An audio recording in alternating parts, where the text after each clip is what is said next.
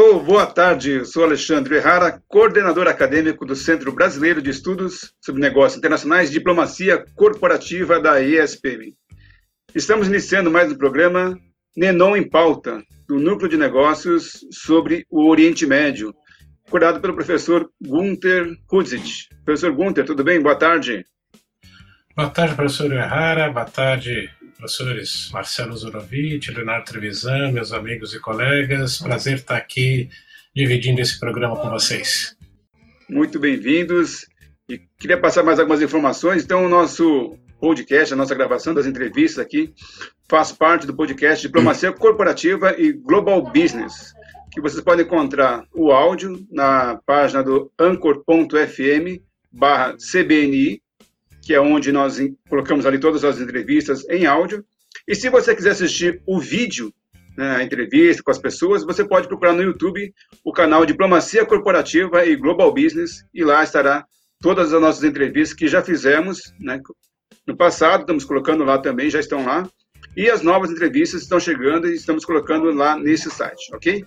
Então, convidamos a vocês a que nos acompanhem é, todas as nossas entrevistas aí. Hoje conversaremos sobre os caminhos da diplomacia corporativa, né, com os professores, como foi mencionado o professor Gunther, Marcelo Zorovitch. Boa tarde muito obrigado pela presença, professor Zorovitch. Bom, pessoal, obrigado, professor Errara. Cumprimento você, os colegas, professor Gunther, professor ah, Leonardo. É um prazer estar aqui com vocês. E certamente a gente tem aqui um, um bom espaço para falar de alguns caminhos da diplomacia corporativa, já que o tema é bastante amplo. Uhum. Professor Leonardo, também queria já dar as boas-vindas. Né? A sua participação conosco é, é muito interessante, né, de poder discutir um pouco mais aí o que é diplomacia corporativa, passar um pouco um conceito mais amplo. Boa tarde, professor Leonardo. Boa tarde, boa tarde a todos. Boa tarde, professor Alexandre. Boa tarde, professor Gunter e professor Marcelo Zorovitch, meus amigos de bastante tempo, e é um prazer realmente dividir uma investigação, uma discussão sobre o qual é o futuro, quais são as perspectivas de um conceito que se desenvolveu tanto como o de diplomacia corporativa. Legal. E antes de iniciarmos a entrevista, bate-papo mesmo, eu só queria dizer então que o CBNI DIC é formado por núcleos de estudos de negócios internacionais focados em diferentes regiões do mundo. Temos aí Américas, Ásia, Europa, Oriente Médio, e o CBNDIC é estruturado com esses núcleos, né, envolvendo aí parcerias com o setor privado, setor público, o terceiro setor.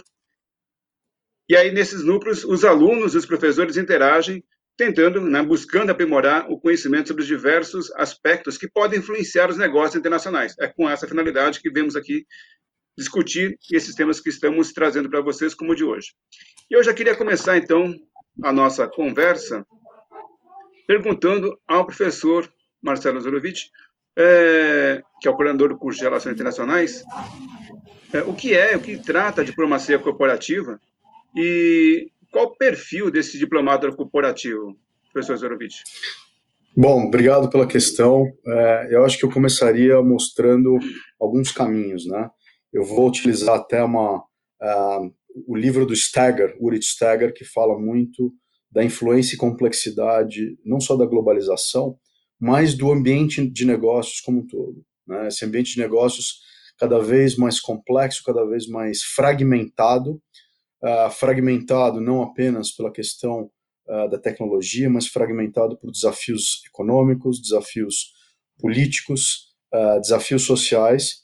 E as empresas, né, eu vou usar as empresas aqui como exemplos, as empresas como entidades econômicas buscando seu espaço, buscando a sua inserção nacional e, sobretudo, internacional, elas estão cada vez mais sujeitas a influências de vários atores.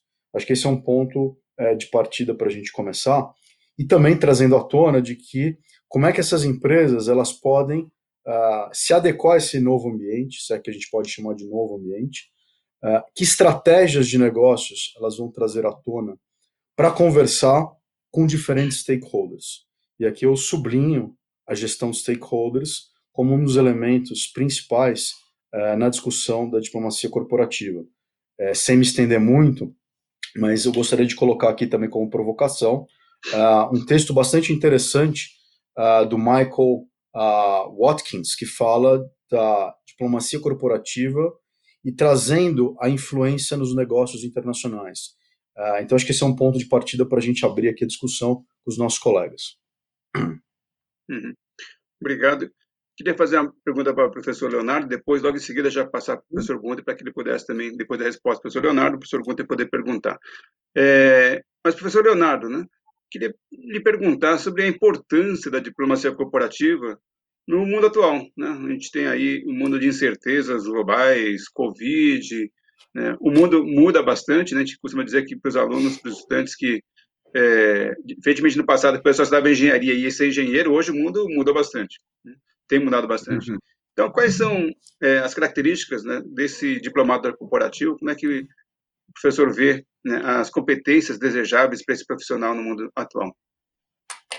Olha, boa tarde. A sua pergunta é, é, é, é, muito importante por um motivo simples, né? Que são a, aquelas incertezas de que você se reparou, que você reparou, que são incertezas mais generalizadas, né? Que é a, incerteza que vai para aquele mundo afora. Então, o que está acontecendo lá fora que me assusta, que lá fora que me preocupa? Né? Por exemplo, você já mencionou, né? o mundo não conhecia um processo como esse da epidemia, um processo de pandemia extenso né, formato, o mundo se imaginava livre desse problema, o problema surgiu.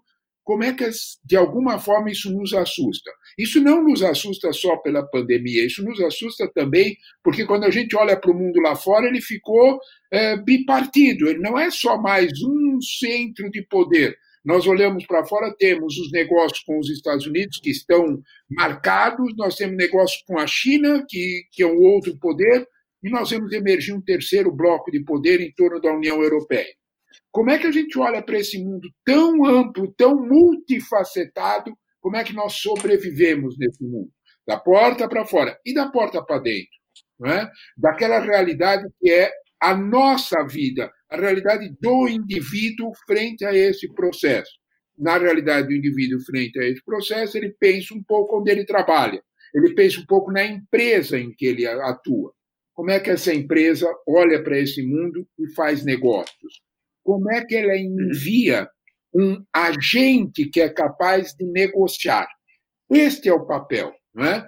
A relação entre incerteza, de alguma forma inconstância e mudança, e principalmente a relação do dinamismo do negócio. Como é que eu vendo nesse mundo tão incerto, como eu vendo aquilo que é a minha expertise, aquilo que é a minha habilidade. Os negócios, todos sabemos desde o início da globalização, não são mais nacionais. Nós já temos mais de 30 anos em que os velhos dogmas de negócios nacionais desapareceram. Este profissional é, de alguma forma, um profissional que lida com a incerteza e lida com a dinâmica de negócios. O mundo mudou, como você disse. Não há mais engenheiros que não pensem nisso também, além de construir suas pontes. Uhum. Obrigado, professor. Professor Gunther, a palavra. Bom, eu, eu queria ainda acrescentar aí um pouco, apesar de não ser profundamente né, meu, meu núcleo de, de acompanhamento e estudos, mas é, por é, acompanhar estudar o Oriente Médio é, já faz alguns, alguns anos, vejo quanto, quanto impactos regionais, a isso acrescentaria né, que o professor Leonardo colocou, além né, desses três grandes núcleos né, de poder no mundo, Estados Unidos, uma Ásia aí, uma China ascendente, com um Japão reticente. Não quero entrar nessa área que, afinal de contas, o professor Errara é muito mais expert do que eu. E de uma Europa, na hora que olhamos para o Oriente Médio, vimos uma dinâmica regional muito própria que tem mudado muito. Uma dinâmica que era pautada num conflito né, de décadas entre é, Israel e árabes, hoje se transformou completamente por uma disputa entre a Arábia Saudita e, e Irã, essa potência em ascensão, e que é, essas potências externas tentam influenciar nesse processo e que aí cria uma dinâmica própria regional onde saber atuar economicamente, comercialmente, num, num cenário bastante fluido, é, em que variáveis que normalmente não se levam tanto em consideração, é, aqui principalmente, né, quando se fala de Américas, a própria Europa, porque um conjunto de sociedades com valores muito parecidos, com visões de mundo muito parecidas, com costumes muito parecidos, é, se tem um mindset de que a partir disso eu consigo operar no mundo. E atuar lá, nesse grande Oriente Médio, é, representa um desafio muito grande. Entender as dinâmicas culturais, políticas, militares, regionais, para não se dar mal. Professor eh, Zorovich, no caso, uh, a gente olha para os cursos de Relações Internacionais no Brasil, esse tema que a gente está trabalhando não é um tema muito comum né, de se encontrar. O que, que foi que assim chamou atenção para a SPM para olhar né, para essa formação dentro de um curso de Relações Internacionais? Bom, acho que em primeiro lugar, é, obrigado pela colocação. Acho que os colegas também trouxeram elementos aqui que a gente pode, pode somar. Mas uh, a gente foi observando né, que não só uh, no mercado de São Paulo, mas no Brasil e no mundo, a gente começa a perceber cada vez mais o papel uh, das empresas no jogo. Né? Então, ao longo dessa, dessa construção e da mudança de cenário que a gente percebe, as empresas cada vez mais elas têm um papel relevante. Eu vou citar só um exemplo aqui que me vem à cabeça agora. Se a gente observar hoje a Amazon, a Amazon fatura hoje algo como 2 trilhões de dólares, né, segundo os dados recentes, colocando a empresa é, é, igual ou maior do que o PIB do próprio Brasil. Né? Então a gente percebe que essas empresas têm um jogo de influência e uma interferência nas decisões, muitas vezes governamentais e de mercado, que são muito fortes. Acho que um outro exemplo que a gente pode citar, bastante fresco, né, que a gente tem discutido inclusive aí com o professor Leonardo, a questão da China, né? a questão da China, o papel não só do, do, do governo chinês uh, em empurrar uma estratégia de longo prazo, mas também o papel das empresas chinesas. Então, o caso do 5G, acho que é um caso bastante significativo com a Huawei e, e outras empresas que estão surgindo. Então, acho que o diplomata corporativo, além do que os colegas disseram, ele tem um papel de construir relações, né? É, construir relações, mas saber identificar os potenciais stakeholders. Ah, como é que eu dialogo com o governo? Que estratégia eu uso com o governo? Como é que eu trabalho com outros agentes, por exemplo, sindicatos, a depender do caso? Como é que eu, eu me relaciono com a mídia? Uh, como é que eu me relaciono com fornecedores? Dentro de toda a cadeia produtiva, então, né, o diplomata corporativo ele precisa identificar essas questões relevantes. E que estratégia ele vai usar? Eu acho que tem um ponto importante que o professor Gunther trouxe à tona, né? falando em especial agora desse momento uh, uh, agora de Israel com uh, Emirados Árabes Unidos e todo o desdobramento que isso pode trazer para a dinâmica do Oriente Médio, que é entender justamente as nuances. O que está por trás disso? Né? O que está por trás dessa negociação? Qual é, qual é a barganha que talvez o Benjamin Netanyahu tenha, tenha tido que fazer para esse acordo? Uh, qual a influência na região. Então, ponto que eu sempre coloco aqui, e a, e a literatura traz isso à tona, é a gente precisa entender a leitura do ambiente. Para isso, eu preciso entender quem são os atores, eu preciso saber o que está em jogo, qual é a pauta, e para isso eu, o diplomata corporativo ele precisa construir cenários. Eu vou atuar com mais ou menos risco. Né? Então, uh, eu acho que eu, eu, eu, gostaria de deixar esses pontos aqui na mesa e pensar que é, num, num, caso regional, seja ele na Ásia, na Europa, no Oriente Médio, como foi dito, a gente não está falando só de língua e cultura, mas a gente está entrando em detalhes muito intrínsecos da sociedade com a qual eu estou negociando. Então, o, o, diplomata ele precisa ter essa, essa, essa visão, né, visão sociológica é, de cada uma das sociedades para também poder interagir com distintos atores, com a sociedade civil, com os grupos de pressão, e assim a gente caminha. Uhum. Não, perfeito. É, é, bem interessante essa informação. Bom, já dizem né, que nós, que atuamos na de relações internacionais, somos bastante ecléticos. Mas eu queria perguntar para o professor é, Leonardo, é, como é que, na, na, sua convivência com os alunos, né, como é que eles percebem isso? Né? Quer dizer, Aluno, eventualmente, chega no curso de Relações Internacionais, eu não sei se eles têm claro o que é o diplomata corporativo, e ao longo desse aprendizado, dessa formação, como é que eles vão percebendo esta possibilidade de atuar, né? como é que eles percebem a relação deles dentro de uma empresa, né? porque isso é um ponto importante, né? Quer dizer, é uma necessidade, como o professor Marcelo disse, que as empresas estão apresentando, mas muitas vezes o próprio estudante, na sua formação, não tem claro ainda o que é isso, como é que é atuar. Né? Como é que tem sido a sua relação com os alunos nessa disciplina em particular? Olha, é bem interessante a tua pergunta, né? porque a tua pergunta ela emenda com a primeira fala e da primeira pergunta que você fez, professor Marcelo. Né? Na verdade, por que, que a escola desenvolveu uma lógica de voltar-se a esse conceito de diplomata corporativo? Né? É claro que o que a escola percebeu com muita clareza é qual era o nosso perfil de aluno de relações internacionais. Nós temos uma primeira característica nesse perfil de aluno que é muito curiosa e é muito interessante. Né? Este aluno é um aluno curioso. Ele gosta de saber coisas diferentes. Ele veio para relações internacionais exatamente porque ele quer conhecer outras fronteiras. Ele quer cruzar as fronteiras conhecidas. O que nós fazemos na escola é apenas aproveitar essa habilidade. Nós oferecemos ao aluno, nós matamos a fome que esse aluno tem de coisas novas, hum. de coisas diferentes daquilo que ele conhece. O mais interessante nesse processo é que empresários que vão contratar a este aluno, quando ele se forma, estão interessados exatamente nessa mesma habilidade. O mundo hoje é um mundo de abrir novos negócios. Não há fronteiras estabelecidas para qualquer venda. Nós vamos literalmente vender gelo para esquimó. Não há problema nenhum nisso, nós vamos conseguir. Importa, hum. sim, de alguma forma, nós chegarmos até o esquimó e compreendermos melhor todas as necessidades dele. Nós precisamos chegar no esquimó e não, de nenhum modo, prejudicarmos o dia a dia dele, de nada.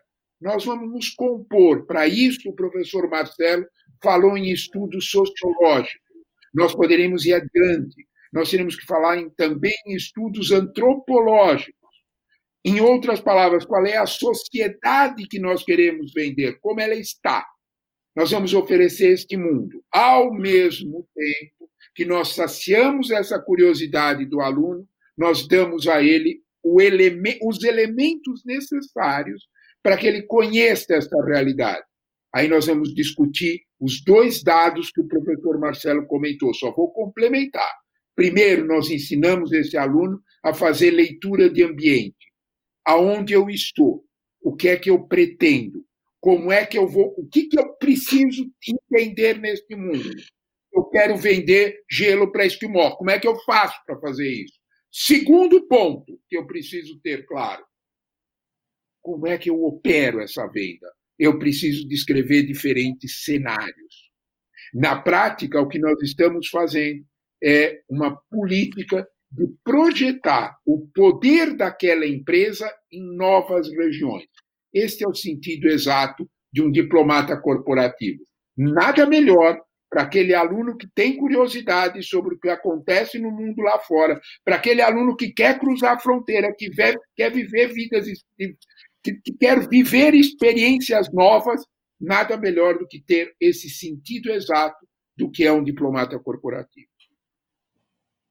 É muito instigante. Né? Aproveitando até essa fala do professor Zorovitch e do professor Leonardo, professor Gunter, é, professor Leonardo acabou de falar agora de conhecer o ambiente, conhecer a sociedade, conhecer a cultura. Como é que você avalia essa formação de diplomata corporativa? Como é que o Brasil está diante disso? Em termos de conhecer outra realidade, né? Você estava mencionando agora o caso do Oriente Médio, né, que é um mundo nem sempre muito conhecido pela gente. Né? Como é que você avalia essa situação atual do, de conhecimento dos alunos, da diplomacia corporativa com o Oriente Médio? Como é que está, em que pé nós estamos, né, como Brasil, diante disso? É, eu, eu diria que eu vou, na verdade, complementar um pouquinho do que o Leonardo falou, que é, nós procuramos dar uma visão fora da visão eurocêntrica que tradicionalmente os alunos já vêm para o curso. Hum. Então, abrir essa caixinha, abrir uma visão de que existem outras realidades, existem uh, visões que são as visões uh, fundamentalmente ocidentais acerca de outras regiões e que é preciso justamente fazer o caminho inverso a partir do entendimento do que acontece na região, das culturas, das lógicas das sociedades, das políticas, das diferentes formas de interações que existem nas sociedades, você poder atuar lá. E por isso mesmo, tanto né, no núcleo né, de Oriente Médio, assim como nas diferentes disciplinas regionais que existem nas grades, na própria estrutura curricular do curso, uma delas, né, Country Studies 3, que é de Oriente Médio, eu procuro mostrar isso, fazer com que os alunos entendam a região, os principais tópicos, os principais é, é, as principais mudanças que estão ocorrendo no meu caso, Oriente Médio, para que eles possam ter esse background, essa grande visão da região para poder atuar. Então, não é um conhecimento por puro conhecimento da região, é um conhecimento local para uma atuação como profissional, como diplomata corporativo. E por isso, sim, é, ter que se debruçar em diferentes grupos, no caso né, do Nenon, é, para o entendimento de cada um dos países da região e esse compartilhamento e discussões do que há de similaridade o que há de diferença é fundamental para o crescimento da visão de mundo para os nossos alunos. Professor Marcelo, uma pergunta que é, me veio agora aqui, está falando aqui sobre conhecer a realidade dos países, conhecer é, a cultura, mas tem um outro tópico, mas assim, que a gente costuma conversar bastante, que são as cadeias globais de valor. Né? Neste momento que a gente está vivendo, com esta crise, discussão, até em relação, o professor Leonardo mencionou no caso da China, né? existe uma discussão, puxa, nós, o mundo ficou meio que dependente de respiradores, máscaras e produtos chineses, e aí o, alguns países começaram a discutir, puxa, será que essa dependência, ou dependência tão assimétrica é interessante? Você acha que, dentro desse ambiente de pensar em diplomacia corporativa, pensar as cadeias globais, né, é, que desafios aparecem né, neste momento para esse profissional? É, esse é um ótimo tema, inclusive foco né, da nossa área aqui de estudos da SPM. É, eu acho que as cadeias globais elas estão passando também por uma transformação em função de toda essa complexidade do ambiente de negócio, né? Seja por governo, seja por empresas, seja por diferentes atores que a gente está aqui analisando. Então, tem países que talvez tivessem um papel anteriormente, né, e aí pegando o exemplo da China, talvez de mais fornecedores uh, de matéria-prima de um lado, e hoje eles estão num outro papel dentro de uma cadeia global, por exemplo, uh, uma área que é do seu conhecimento também, professor Uehara, a Coreia do Sul, né, que passou por uma grande transformação, teve um papel importante é, do, uh, de estímulo por parte do Estado, o próprio Japão, né? a própria China vem entrando num nível diferente dentro das cadeias globais de valor, investindo em inovação e tecnologia.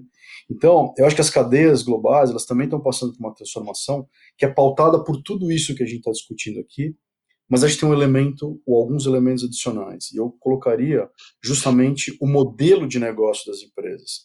As empresas também estão reestruturando a sua estrutura uh, organizacional, elas estão exigindo de profissionais uh, novas habilidades e competências. Isso mexe, logicamente, não, não apenas na estrutura organizacional, mas como né, os diferentes atores ao longo de uma cadeia eles estão se relacionando. É, eu queria pegar um, um desses ganchos, né? Uh, por exemplo, a forma de negociação ela tem mudado entre as empresas, talvez entre alguns estados tenha mudado também. Né? A forma de, de gestão ela tem ela tem sido amplamente discutida em função desta quebra, talvez, é, de algumas fronteiras. Né? E o mundo tecnológico e o mundo da transformação digital, ele trouxe, ele injetou um novo termômetro nessa questão toda. Uh, a gente está falando de China, China, China, mas a gente tem vários setores, mesmo no Brasil, que tem um papel importante. Né? O próprio agronegócio brasileiro ele vem tendo mudanças significativas, teve até um bom resultado no PIB né, brasileiro, em detrimento de outros setores como, como indústria e serviços. Então, eu acho que a gente pode começar, a gente vai começar a perceber que a exigência profissional, né, pegando o gancho que você é, perguntou ali atrás, ela, ela tem que contemplar todas essas habilidades, habilidade de negociação, habilidade de comportamento, soft skills, né? É, como é que eu lido com o outro, me colocando no papel do outro? E com essa, se eu puder colocar, essa diminuição de fronteiras pelo mundo digital, ela tem feito, ela tem colocado uma provocação. As cadeias estão mudando, né? O papel de alguns países tem mudado e isso joga um pouco essa essa essa provocação uh, e mudanças no equilíbrio de poder, né? Seja aí uh, local, seja ele regional, seja ele global. Perfeito. Professor Leonardo, é, estou olhando aqui o tempo, estou preocupado porque o nosso tempo está acabando e eu quase não conseguimos conversar muita coisa ainda. Mas, mas professor Leonardo, eu queria te perguntar uma coisa. A gente tem falado bastante aqui da, das empresas, tal, do setor privado, mas o diplomata corporativo não tem esse perfil só para a empresa, né? ele pode atuar em outras áreas. Então, quem está ouvindo vai falar, não, só posso trabalhar numa multinacional. Existem outras possibilidades. Que exemplos você poderia dar né, para que quem está nos assistindo pudesse pensar, puxa, eu vou estudar esta área, vou ter essa formação e vou poder ter uma atuação profissional em tal ou outras organizações. Como é que você avalia isso? Olha, eu acho que nós temos que misturar as coisas, né? Tua pergunta é muito interessante porque ela não é uma pergunta, né? Ela complementa um pouco do raciocínio que o Marcelo, o professor Marcelo tinha falado alguns minutos atrás quando você perguntou a ele sobre cadeias globais de produção. Né? Uh, nós olhamos para o mundo hoje, para as máscaras chinesas, né, só produzidas lá, ficamos todos assustados. Bom, e agora o que é que nós vamos fazer? Né?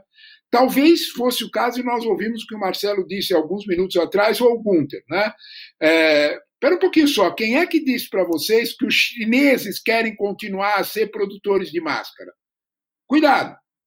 Qual é o nosso papel? Você me perguntou, só dá para trabalhar com empresas? Olha, presta atenção no que está acontecendo no mundo, que é uma coisa tão interessante, né?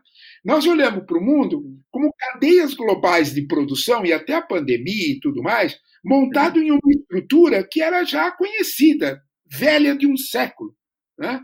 que é montada em cima do aço, que é montada em cima do petróleo plástico e montada em cima de poder bélico. Né? Quem é que te disse que isso continuou? Aonde você tirou essa ideia? Né? O mundo dançou, esse mundo dançou. Né? Nós temos um mundo novo em torno do dado, né? que é oficialmente o petróleo do século XXI, uma frase tão repetida, mas que ela é real. Nós temos um mundo do século asiático, que é o século da China, que não é só século asiático, é um mundo novo.